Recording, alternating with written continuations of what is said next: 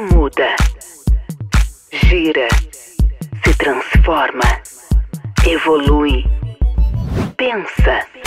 Time Thinkers Podcast. Junte-se a nós. Viaje no tempo. Oi, pessoal, de volta Time Thinkers, nova temporada, novas ideias, é, novos tempos, mas a mesma pegada de olhar para o presente com aquele olhar de futuro. Hoje comigo, nesse novo episódio, além do meu amigo André Cabral, professor Carlos Melo, professor da UFPB, né, médico e diretor do Sectras, e professor Eric Melo, também do, daqui da Paraíba, do IFPB e da diretor do Embrapi. O nosso tema hoje, André, é olhar para a educação. Nós vamos olhar para a educação. A gente teve uma seguramente vivemos talvez a, a maior revolução da história né, da, na educação. Eu, eu costumo, Eric, dizer, um, eu, eu, tenho abordado esse tema no, diariamente na minha, nas minhas discussões na, na universidade, e eu costumo fazer a partir de uma reflexão. Nada do que a gente usa em educação pós-pandemia foi construído para a pandemia. Tudo estava ali. Todas as ferramentas, todos os recursos estavam ali. Evidentemente, não, não existia ainda uma disposição em lugar nenhum do mundo, um, um, um, ou outro lugar um pouco mais avançado em termos de mentalidade inovadora para a educação, mas agora realmente uma aceleração completamente diferente. Então, lá da, da, de, da Universidade Tunisiana do século VIII, de lá para cá, Eric, principalmente depois desses dois anos de pandemia, o que é que muda nessa jornada de aprender? Qual é a, o que é que muda ao longo desse período enorme de história e, mais particularmente, aí, na sua opinião, ao longo desses últimos dois anos de pandemia? Seja muito bem-vindo. É um prazer, mais uma vez, estar aqui com vocês do Time Thinkers, né? É, é como você falou, é, é, na realidade a gente já tinha todas as ferramentas, as ferramentas computacionais né, já existiam, estavam presentes, porém, é, o que acontece? É, eu, eu, falo muito do, do que o próprio Silvio Meira falou lá, que a gente meio que avançou, para falar, ah, a gente avançou até 2025, o que seria 2025? Né? Na realidade, a gente não avançou com novas tecnologias, as tecnologias já existiam, a gente se viu forçado a utilizar essas tecnologias porque a pandemia nos forçou a, a utilizar essas tecnologias. Né? Muita tecnologia que o pessoal está usando hoje no, teve que utilizar no, no EAD, por exemplo, lá em 2005, 2006, eu já utilizava para fazer minhas reuniões de trabalho, né? Porque eu sou da área de tecnologia, então eu já utilizava várias ferramentas, né? É, é, como né, videoconferência, teleconferência, web conference, né? É, é, é e telepresença, né? Videocolaboração, é, de documento compartilhado, né? De, de, de você ter todo esse cenário aí que você tem, que o pessoal está utilizando hoje eu já utilizava isso já no, no, no passado, ou seja, essas ferramentas já existiam. Né? O que aconteceu? As pessoas passaram a utilizar cada vez mais, né? E muita gente que não utilizava teve que fazer uso, né? Então teve que realmente se viu forçado a utilizar. E só, na verdade, houve um aumento do uso dessas ferramentas. Né? Então a gente fala que é, houve uma transformação, né? Que o pessoal fala muito do conceito da transformação digital, né? Nesse sentido, né? Então, a, a, a gente fala que a evolução aconteceu nesse sentido de que as tecnologias existiam, né? E elas foram, né, é, na realidade, só alavancadas com a pandemia. A gente fala muito que, que muita coisa surge né, nas guerras, né? A gente fala que tecnologias novas surgem na guerra, como tecnologias surgiram também novas, claro, numa proporção, eu digo, não tão grande, na pandemia também surgiram algumas coisas, mas não tão grande como numa guerra, claro, né? Mas na pandemia também surgiram novas tecnologias. Eu digo mais que a gente se apropriou mais do que já existia e aprimorou, né? Mas eu creio que, que a educação, ela também ela se valeu muito disso, né? Eu acho que também mostrou-se né, um ponto necessário de que acho que é um caminho sem volta essa questão do ensino do ensino à distância, né? Que a gente fala que é a da aplicação do ensino à distância, que é um conceito que é muito antigo, né? não é um conceito novo. A gente sabe disso, né? Que já se tem. Já havia o ensino à distância, na realidade, por carta, antigamente. Se aprendia a ensinar por carta, né? Não é uma coisa nova. E a gente vê agora a aplicação, né? É, coisa comum já no dia a dia. E isso vai só aprimorando cada vez mais e, e a tendência que ficou, né? É. Realmente. Ô, professor Carlos, na, na, na, o ensino na área de saúde sentiu mais, sentiu menos esse impacto? Foi mais intenso, menos? É, o aspecto é semelhante né, ao que Eric falou. Uh, no caso da área de saúde, uh, a gente precisa de um, um, conteúdo prático muito, muito sim, intenso. Sim. Né? Clínica, né? É, uhum. clínica, não adianta, né? Uh, essas plataformas, né, como as, a, a Microsoft, essas empresas maiores que desenvolveram, né, que deram um boom com essas plataformas, como foi falado, realmente serviram para eh, esse aprimoramento da parte teórica. Né? A parte prática, ela precisou. Num, de, se adequar de outras maneiras, né? Principalmente porque na área de saúde foi o, o, o eu diria que foi o, a área que mais se envolveu com a pandemia, né? Enquanto o pessoal estava todo mundo em casa, a gente que tinha que, que ir para o campo de batalha, uhum.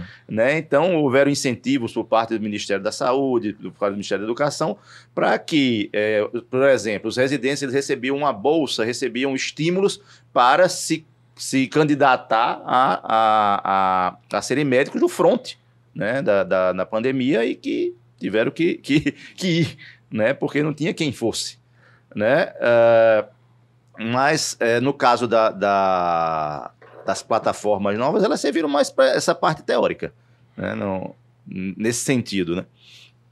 Mas um, um, um, fenômeno, sabe, Claudio, que eu observei, eu vou chamar aqui o, o, o grito do desvalidos digitais. Quando houve a necessidade, como o professor Eric colocou, Carlos, você próprio provocou, de que a gente usasse as ferramentas que nós já tínhamos, mas que muita gente não usava, e o que era impressionante é muita gente da educação, que normalmente sim, sim. tinha que estar na ponta. O grito do desvalidos digitais foi o grito dos meus colegas professores lá do curso de Direito, dizendo que não sabiam usar ferramentas. Teve, teve discurso do tipo assim: eu não fiz concurso para ser professor de EAD, teve discurso do tipo: eu não fui qualificado para usar um Meet, um, um, um, um sim, qualquer sim, outra sim. ferramenta de web conference, né, ou qualquer coisa. E, e, e, o que me assustou foi que uma parcela defendia simplesmente não dá aula. A, não dá aula. Inércia. Né, a, a inércia. inércia. E, ora, como você colocou, né, Carlos, na guerra a gente tem um fronte de batalha e cada um dentro da sua percepção de capacidade né? E eu sei que esse conceito já foi deturpado em alguns momentos históricos, mas o esforço total é, é cada um, num, pelo menos numa perspectiva positiva, é cada um fazer sua a sua parte. Ah, vamos romantizar, né? É a gotinha de água do beija-flor para apagar o incêndio. É a andorinha. Né? É a andorinha. Agora, André, é, isso acho que nos leva a, a, uma outra discussão, porque essa, essa, essa parte ferramental para mim está muito clara, que era uma tecnologia, que eram tecnologias que existiam, possibilidades que já estavam abertas. O trabalho remoto não é uma invenção da pandemia, né? A colaboração remota não é uma invenção da pandemia, mas essa parte, esse aspecto de incorporação de ferramentas me parece muito claro e para usar aqui é, Luiz Gonzaga, canário que muda a pena dói. Não tem jeito, né? Você toca na mudança, ela, ela incomoda. Mas essa mudança de ferramental é que iria entrar, no, no, acho que no próximo passo, induziu ou forçou, na verdade, forçou. uma mudança de mentalidade. Aí essa sim, isso, que isso. pode ser nova. Isso. Porque a mim me parece, Carlos, que hoje e, e, assim, é uma mudança venho, cultural, é, né? Eu, é cultural, é hábito, né? Ciências sociais, é hábito, inovação, Hoje saúde você... talvez seja um pouquinho diferente. Assim, se o, a única função, para mim esse, esse pensamento é, é, é, transformador, André. Se a única função do, do, professor, do professor hoje é levar informação à sala de aula, é claro que esse modelo está com prazo para acabar. Porque a informação hoje o aluno vai pegar onde ele quiser, na hora que ele quiser. Tem assimetria de qualidade? Tem. É tudo, é tudo bom? É isso, não. É isso que eu queria fazer tudo tem, Não. Mas ele tem, onde quiser, a hora que ele quiser, com recurso baixo ou de graça. Então, aqui parece, André, ser o motivo de muitos desses colegas perceberem nisso a necessidade de uma transformação pessoal profunda para essa nova educação, que ela não é irrelevante, não. Ela talvez seja mais relevante do que nunca, ela só não é a mesma.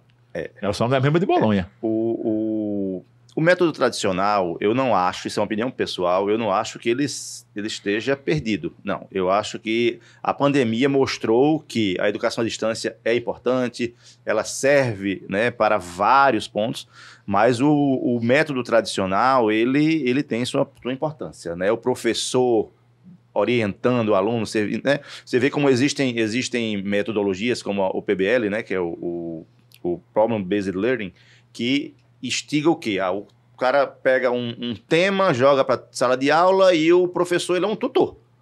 E o aluno tem que se virar para resolver aquilo ali. Isso é muito usado na área de saúde. Você pega um caso clínico na, na endocrinologia, Isso. desenvolve aquilo, resolve e depois o professor vai discutir aquilo. Então, tem alunos que se saem maravilhosamente, uma minoria talvez. Outros que têm dificuldades enormes e que não tem a quem tirar dúvida, porque ele é que tem que se virar.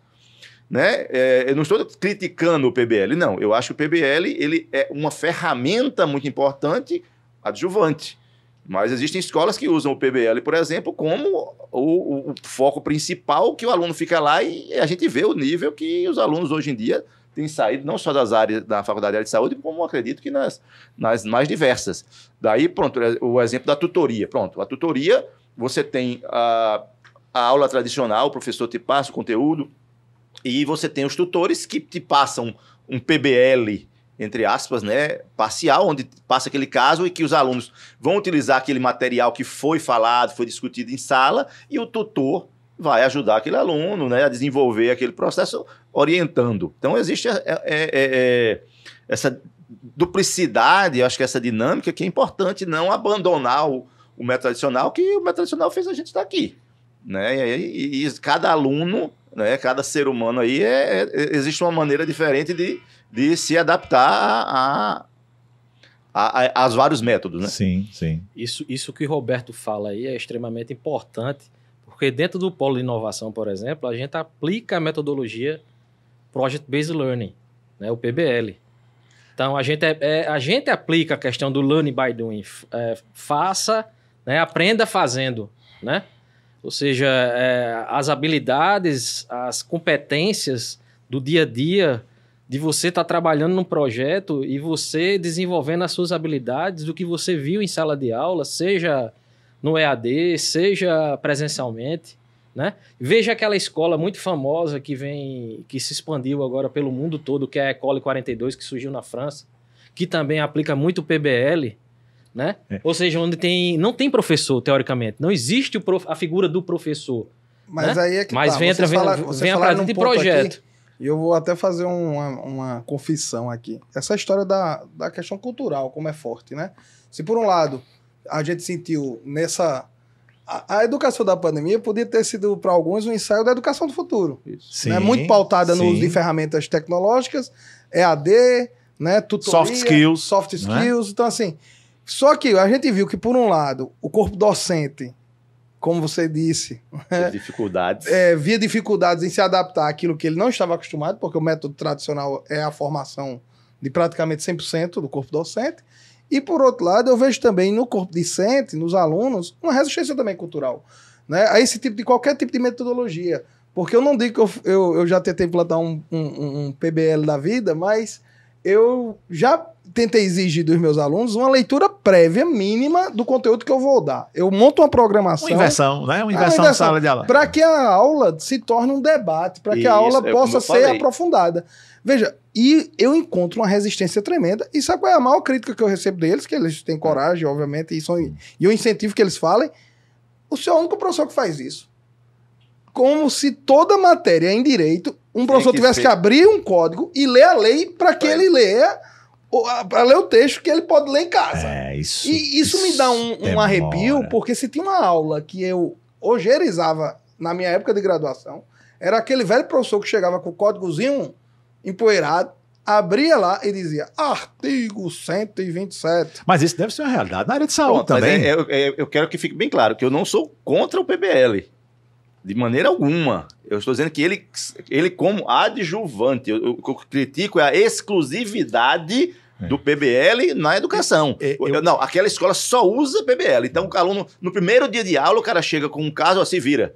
É isso, que eu estou falando. Não, eu tô- Eu estou a, a conjunção. Por exemplo, as aulas tradicionais, eu não estou me referindo a essa aula tradicional, aquela aula que você, professor de medicina, chega lá, o professor de direito chega lá, blá, blá, blá, blá, blá, blá, e o aluno fica lá. Não. Existem metodologias ativas que você, como professor, pode desenvolver. Nas minhas aulas, eu pratico muito a gamificação. Eu gosto disso. Então, eu preparo aulas dinâmicas, com jogos, com, com tipo, para que atrai o aluno e não fique só aquela coisa, aquele monólogo. Isso, não, isso aí eu não Sim, estou sim. defendendo isso de longe. Até eu, como educador, não faz nem sentido. E, e isso, isso Tá que o? Roberto está falando é muito importante, porque a gente sabe, Professor como Carlos, professor, professor Carlos. o professor Carlos está falando, é muito importante, porque é o seguinte, é, a gente sabe que cada turma Peculiar. é pe- peculiar. Você vai aplicar uma metodologia diferente. Entendeu? Então, assim, você pode aplicar o PBL numa turma e não vai dar certo. E você Sim, vai ter que sim, se sim. adaptar. Você vai aplicar um pouco a gamificação e você vai perceber que vai dar certo. Sala de aula invertida, você vai mudar, vai ler o texto ali, para pedir para o pessoal ler o texto, ou passar uma atividade que ele traga ali para você discutir Os alunos depois. eles aceitam É, isso mais é. facilmente. Houve muita tolerância ao erro, Isso, Carlos. E acho que é importante, porque nós estamos num momento de transformação falando- absoluta. Ah. A gente precisa ter o direito de errar sem a culpa de não dar certo. Não deu, não acaba o mundo, não. Não E- deu, troca a metodologia. E o pessoal fala muito, de, ah, beleza, a, é o EAD que desenvolveu, se foi maravilhoso. Não foi. Os alunos, a, ao nível, a qualidade, a gente percebe agora com a volta às aulas presenciais que a qualidade do ensino, do aprendizado, não do ensino, Sim. do aprendizado dos alunos nesses dois anos foi muito precário. Porque eles, não sei se talvez pela falta de costume, posso dar essa, essa dúvida, pela falta de costume de estudar em casa, porque assim, você percebia a, a, a, a apatia. Sim. No primeiro mês, segundo mês, você estava todo mundo empolgado. No sexto mês, sétimo mês, para você conseguir juntar a turma, se você não obrigasse uma presença, você não- o pessoal desligava a câmera porque você imaginava que o cara estava lá. Não, o cara provavelmente estava lanchando na cozinha e a câmera desligada, ele presente na Cara, sala de sabe como é que era o meu termômetro? Quando eu terminava a aula um pouco mais cedo, e o pessoal que tá fechava vendo a a sala. aula. Tchau, professor. Tchau, tchau. Aí E ficava- fica lá uns ficava- 10 é. ou 15 que Com a câmera aberta, Não, né? fechada, Pegando vocês. fechada, mas eles tão- Mas eles Ô, ficam Com lá. a câmera online. fechada, mas, mas na É, sala. né? online. Mas eles ficam lá. E Ah, você, Pegamos vocês, viu? Isso aí estão parados, né? Não estão Então, prestando atenção tá Exatamente. Então, assim, a UEAD é do futuro? É, mas eu volto eu uso o mesmo problema do, do PBL. Eu não acho que a exclusividade de assuntos EAD de, de, um, de, um, de, uma, de uma faculdade ou de uma turma exclusiva EAD seja positiva. Eu, opinião minha. Mas é, Talvez uma pós-graduação, onde você já tem uma maturidade, uma... e dependendo também do tema. Imagina, foi cogitado fazer curso de enfermagem EAD. Isso existe? Como, É. gente? Como é que eu vou. A, a- a base da enfermagem é a assistência. sim. Como é sim. que eu vou fazer assistência online? Mas, Carlos, veja, eu acho aqui encontramos outro, outro problema. A gente está numa ânsia de padronizar tudo, como se existisse a educação do futuro e ela fosse aplicável né, indiscriminadamente a todas as áreas. Ah, porque a minha área.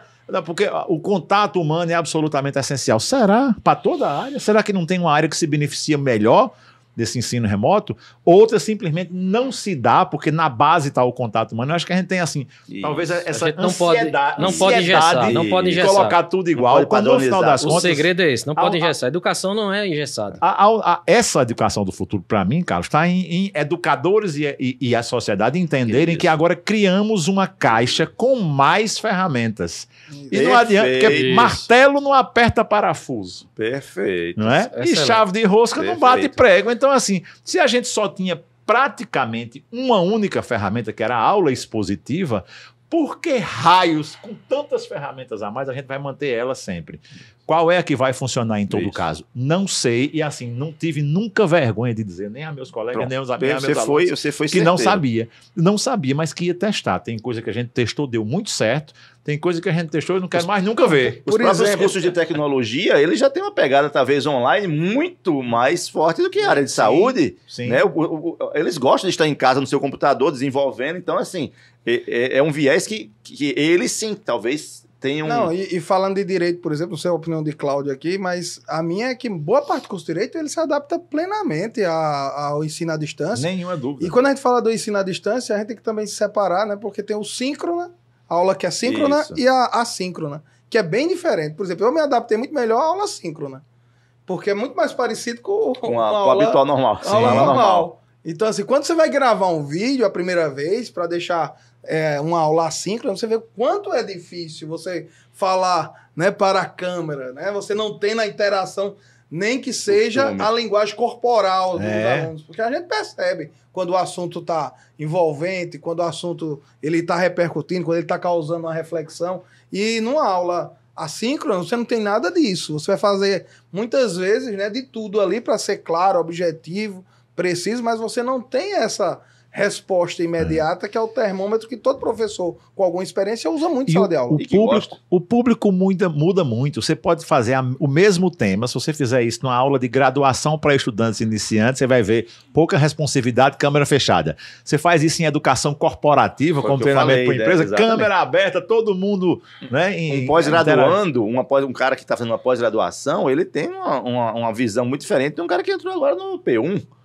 É o cara tem 18 anos, que, né? Então, assim, o cara tem outro interesse. O cara está fazendo uma pós-graduação porque ele quer fazer aquilo ali, porque ele sabe que aquilo ali vai, vai, vai ajudar no mercado de trabalho que, e, tem essa maturidade que, o, que um moleque de 17 anos que acabou de chegar na faculdade não tem. Sim. E, e vou trazer uma coisa aqui que a gente esqueceu de, de, de falar inicialmente, que nas escolas né, públicas, eu falando em geral aí, por exemplo, no Instituto Federal daqui da Paraíba, nós temos 80% dos nossos alunos são alunos carentes. Então, no início, quando Outro começou o desafio, ensino né? à Sim. Pra conseguir distância, internet. é. Cara, era um, um aluno com um celular dividido na casa, né? O celular que às vezes que é da mãe e você tem que dividir para assistir uma aula. Imagina, ah, eu vou executar um software aqui, pessoal, depois você executa o software. O software só dá para instalar no computador, o aluno não tem um computador. Ah. Como é que Essa- você vai? É um desafio. E ele assistir aula, sem e ter ele- internet. E, e no, no período mais né, sombrio da pandemia, ele não teve acesso mais Teve, a laboratório, não, teve, acesso a. Teve, muita teve coisa, acesso a né? nada. Exato. Então teve a transição. Naquele momento teve, você teve que capacitar professores, como você falou inicialmente, o cara que não tinha conhecimento, sabe, tinha aquelas ferramentas, porém não lidava com essas ferramentas, as ferramentas já existiam há anos, E, porém... e- e quer não lidar de novo. É. Ele é. quer agora passar a não lidar de novo. É. né? É, aquilo ali foi porque também preparar a aula para o ensino à distância. lovers, viu? Preparar os- a há os que aula- não querem voltar. Vale salientar, né, que preparar a aula para o ensino à distância é muito mais complexo do que Sim, preparar para o presencial. Verdade. Isso todo mundo sabe. Quem é professor sofre muito mais com isso, sabe disso. Então, se você gasta uma hora para preparar uma aula no, no, no EAD, você vai gastar três, no mínimo. Uma aula com boa qualidade, no mínimo.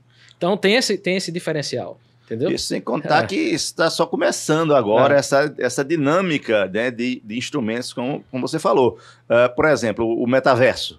Imagina, É. eu acredito que o, meta- o metaverso vai ser aula online, só que você vai estar lá com o seu óculos assistindo. Vai ter um professor, a tua sala de aula.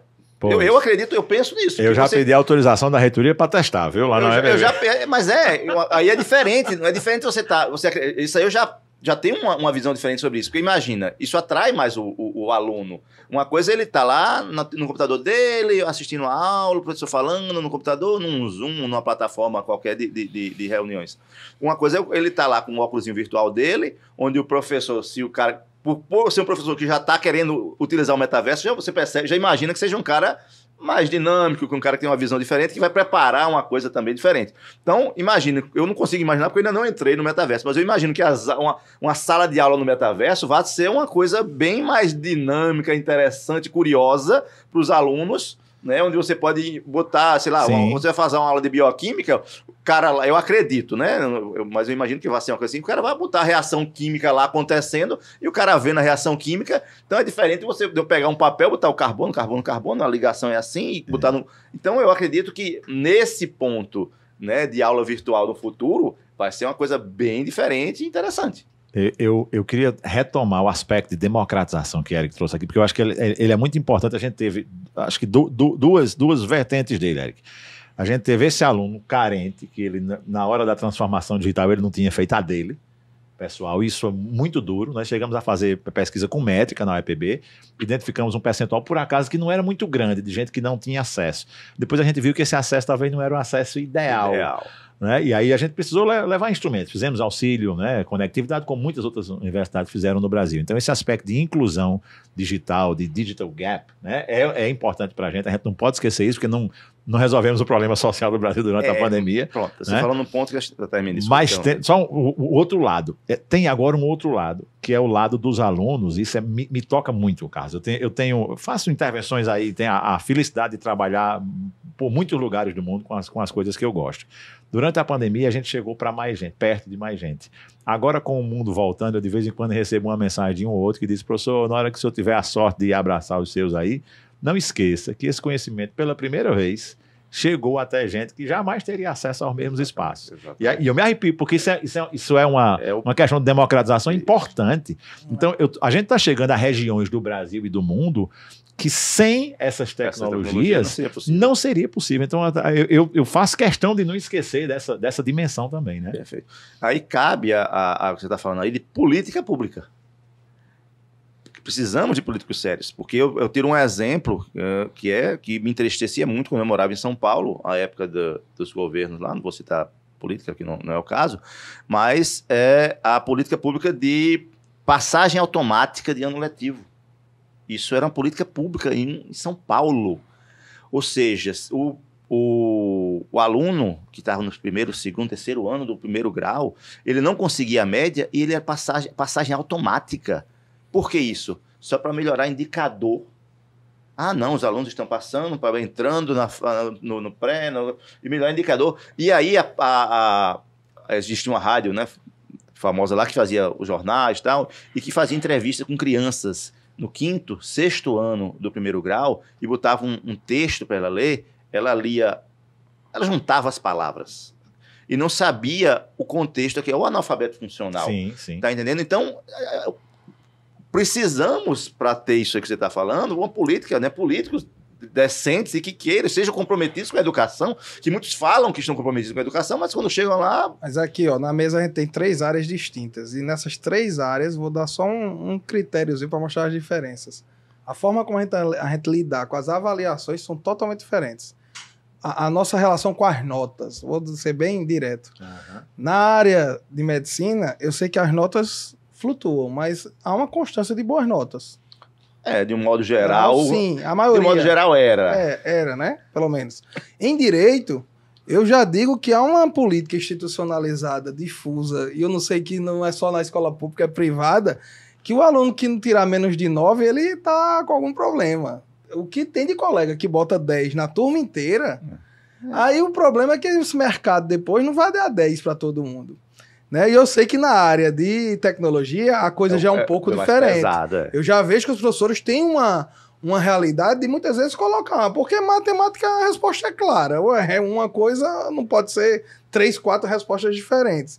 Então a, a nota baixa aparece com mais frequência. É. E eu vejo que isso é uma coisa que até dentro da educação, né, o, o Brasil criou uma relação com a nota, não porque isso desestimula esse, esse tipo de política, vem alguma justificativa do tipo, não, reprovar o aluno vai causar evasão. Meu Eu Deus, acho e aí? prejudica muito mais. E aí, vou, vou, vou, vou transportar ele até a universidade como Semi-analfabeto? analfabeto funcional. Então, assim, a gente tem mu- muitos desafios aí nessa área, muitos. A discussão é, é você formar com qualidade, formar poucas pessoas mais profissionais com qualidade, cidadãos conscientes do papel dele na sociedade, ou você formar por formar. Né? Eu, Ou você, às vezes, por exemplo, eu estava falando de evasão por excelência. Nós temos a- também a evasão por excelência, onde você, o aluno ele não conclui o curso. Você já perde ele durante o curso. É. Ele é contratado pela Parte de empresa tecnologia, porque parte de Opções de tecnologia. vida é muito mais interessante. Pra parte de tecnologia, isso é muito Isso comum. a gente perde o aluno durante o curso. Então é, é evasão por excelência. É só o que eu tenho. Eu disputo meus alunos, eu, eu acho isso eu acho ruim com as empresas. Eu tenho que sempre estar mudando minha resolução de bolsas, porque é muito mais atrativo que as empresas oferecem. Elas pagam em dólar. Eles vão ficar trabalhando em casa, recebendo em dólar. Entendeu? Então é muito mais atrativo para eles. E a verdade é o que acontece com o mercado. E a pandemia propiciou muito mais isso. Mas essa evasão ainda Sim. acho que é evasão boa. É, entendeu? É a evasão de É. quem tá, Positivo, é. né? É, de sim. quem tá alocado. É, isso eu tô dizendo, tem esses casos, né? E tem, e tem também a evasão, aí eu vou falar a evasão do lado so- socioeconômico também, porque, eu, como disse, 80% dos nossos alunos são carentes. Tem aquele aluno que precisa acordar 4 horas da manhã para pegar um. andar 2 quilômetros no barro, para pegar um, um ônibus na cidade, para chegar estudar, passar o dia na escola, ou seja, no campus, para voltar no final do dia. E fazer essa rotina todo dia. E é exaustivo fazer um ensino técnico integrado com o ensino médio, porque ele vai ver disciplinas técnicas que não são triviais com o ensino médio comum. E que momento ele vai ter ainda para estudar? Que ele gasta um tempão para se deslocar, voltar e ele é cobrado por todos esses professores. Já pensou? E- e- Se coloca no lugar de uma rotina de um aluno desse. E, E- muitas vezes ele vai com fome. É isso. Os problemas, Isso. Fora os problemas sociais. Fora os problemas sociais. Pois isso, Érico, nos coloca numa realidade de novo de, de, de, assim, de precisar perder essa ansiedade de globalizar demais esse currículo. Porque um, um- o norte global, aonde uma estratégia de ensino dessa funcione muito bem, evidentemente que não vai funcionar na América Latina e determinadas, determinadas regiões da África, onde essa realidade que você pintou existe. Né? Então, assim, eu acredito que temos muito a explorar. É, temos, assim, sem volta esse caminho, mas as opções não são automáticas, não. Não. E elas não são automaticamente as melhores. As opções da inércia não são as melhores, não. Tem Aí- muita intervenção nossa aqui. Aí voltamos pra o que Carlos falou lá inicialmente, né? né? Não podemos engessar, a metodologia é diferente, cada turma é diferente. Eu vou aplicar PBL, vou gamificação. Eu tenho que ver Volto a turma, o professor, ele tem, né? tem que ter acessibilidade de perceber cada turma. O professor que ele, ele age da mesma forma com toda a turma, ele tá fadado ao fracasso. Quem fracassa é o professor, não é a turma. É, existem professores Entendeu? e professores. É, né? é. O fato de você ser Entendeu? um doutor, pós-doutor em É. Harvard, não quer dizer que você vai ser um bom professor. É. De maneira É. alguma. Muitos especialistas, cara que terminam uma graduação simples, tem uma dinâmica, uma didática que, com- que seguram a turma muito melhor do que vários professores É. estrelas, que às vezes, até por se acharem estrelas, atuam de uma maneira. é, E a internet tá aí para provar isso, né? Professor doutor dando aula para turma vazia e o cara vendendo o cursinho da disciplina do professor doutor sem nenhuma pós-graduação formal, mas Olha. vendendo empacotado na internet com o Pronto. público e casa cheia. Olha, isso Pois é. inclusive nos abria aqui a, a questão para outro podcast completamente diferente sobre modelos de negócio nessa educação Isso, nova, isso. sobre as soft skills, que habilidades a gente precisa, né, que esses alunos desenvolvam, e sobre outra coisa que é importantíssima, que revolucionou demais, que é uma área que eu também estou trabalhando hoje na UEPB, que é internacionalização do ensino. Três dimensões que davam aí, Cláudio, André, para outro podcast, Só viu? tem um problema que a gente não resolve. É tempo. É tempo. E todo podcast, quando a gente tá se empolgando, a gente tem que terminar. Pois é, ficamos devendo esse aí para vocês.